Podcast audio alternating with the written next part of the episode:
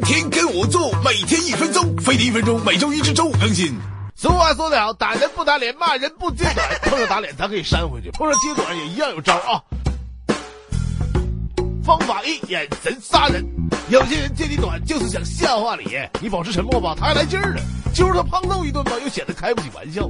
所以保持优雅，点支烟，泡杯茶，脑袋呈四十五度斜视对方，眼神略嚣张，嘴角微上扬。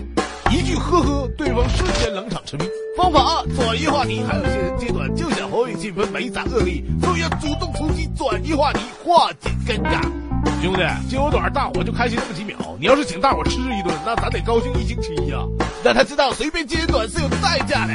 方法三：话里藏刀。